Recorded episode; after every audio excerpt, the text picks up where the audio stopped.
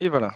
Alors bonjour à tous, on commence avec des bourses européennes, à l'exception de Londres, qui ont terminé de nouveau en baisse, heu, mardi. Donc on a toujours en toile de fond la dégradation de la situation sanitaire et les craintes d'un resserrement plus rapide que prévu de la politique monétaire aux États-Unis, qui ont pesé sur les marchés.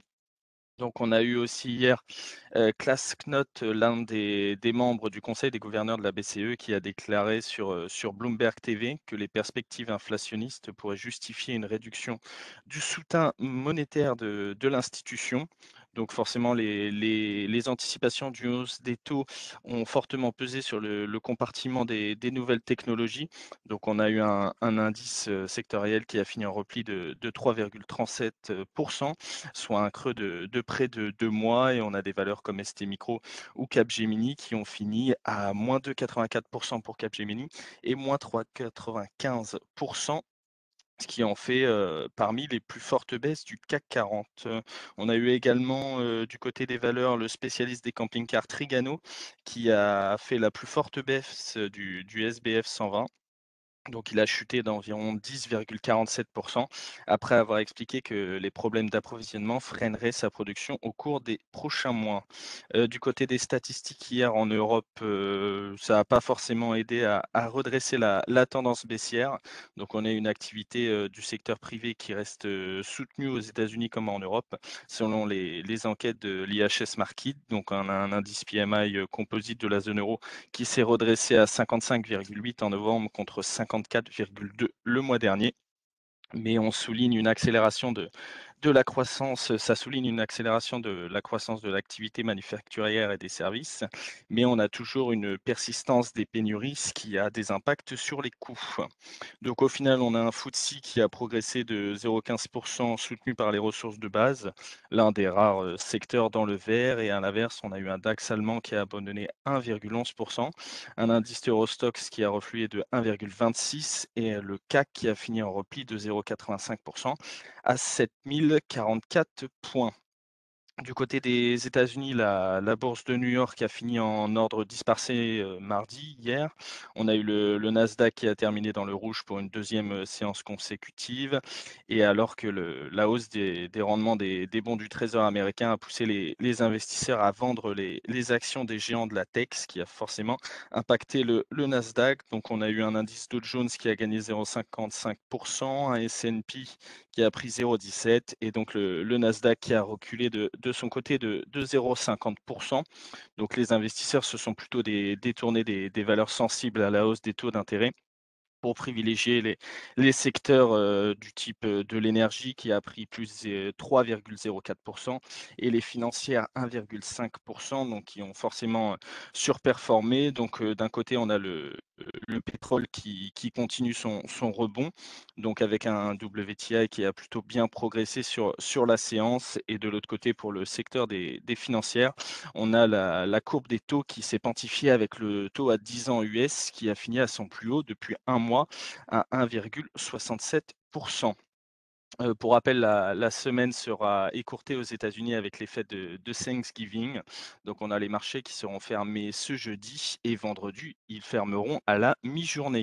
Du côté des bourses asiatiques ce matin, heu, à la bourse de Tokyo, on était fermé, heu, hier pour, jour férié et ce matin, on a un indice Nikkei qui a perdu 1,58% Donc les valeurs de croissance ont souffert de nouveau des spéculations sur la politique monétaire américaine.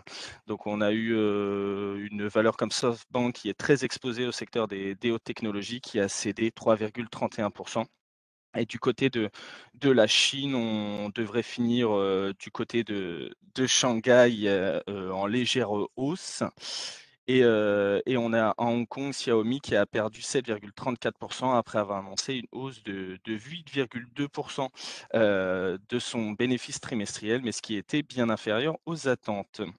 Du côté de la micro ce matin, on a Elior qui a publié, mercredi des résultats annuels de nouveau marqués par l'impact de la pandémie et dit tabler pour, son exercice 2021-2022 sur une croissance organique d'au moins 19% et d'une marge d'exploitation, la marge d'EBITDA ajustée comprise entre 2 et 2,5% On a également du côté de Volkswagen et Europcar, l'autorité, l'AMF, a donné son feu vert à l'acquisition d'Europcar par Volkswagen Et donc, on a une opération qui valorise le groupe français de location de véhicules à 2,9 milliards. On a également aussi du côté de Orange, heu, ce matin, on a le conseil d'administration qui va être convoqué pour discuter de la gouvernance du groupe, dans les heures qui suivront l'arrêt de la cour d'appel de Paris à l'encontre de son PDG, heu, Stéphane Richard, dans l'affaire dite Tapie. Heu, donc il y aura le conseil d'administration qui va être convoqué à ce sujet.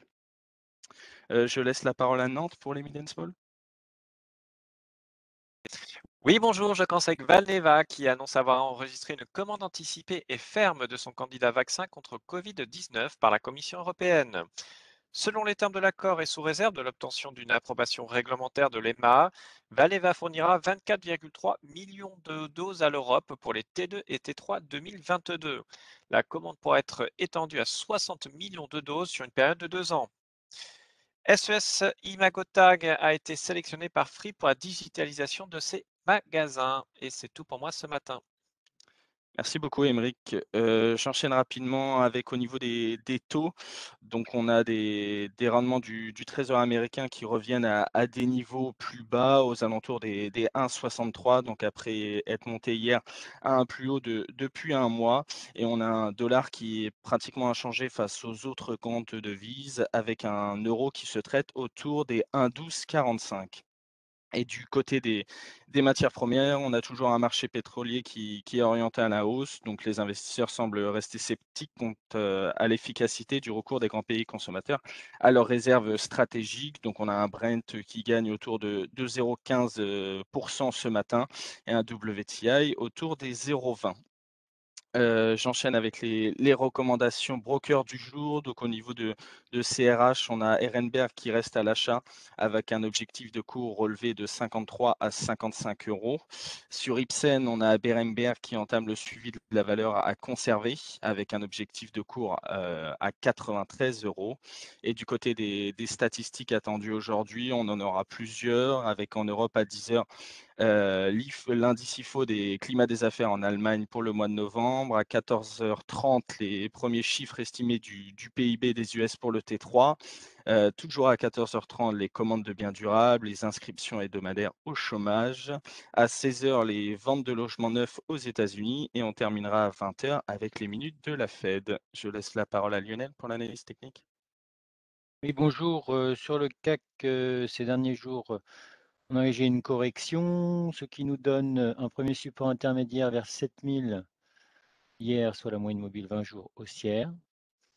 Et puis vous avez en première résistance 7100, une, une une oblique baissière court terme qui se dessine depuis les plus hauts de vendredi. Ça, c'est pour ce qui est de l'indice. Pour ce qui est des des secteurs, heu heu, on a remarqué que les taux ont commencé à remonter ces 2 dernières séances après avoir fait un plus bas il y a 2 jours.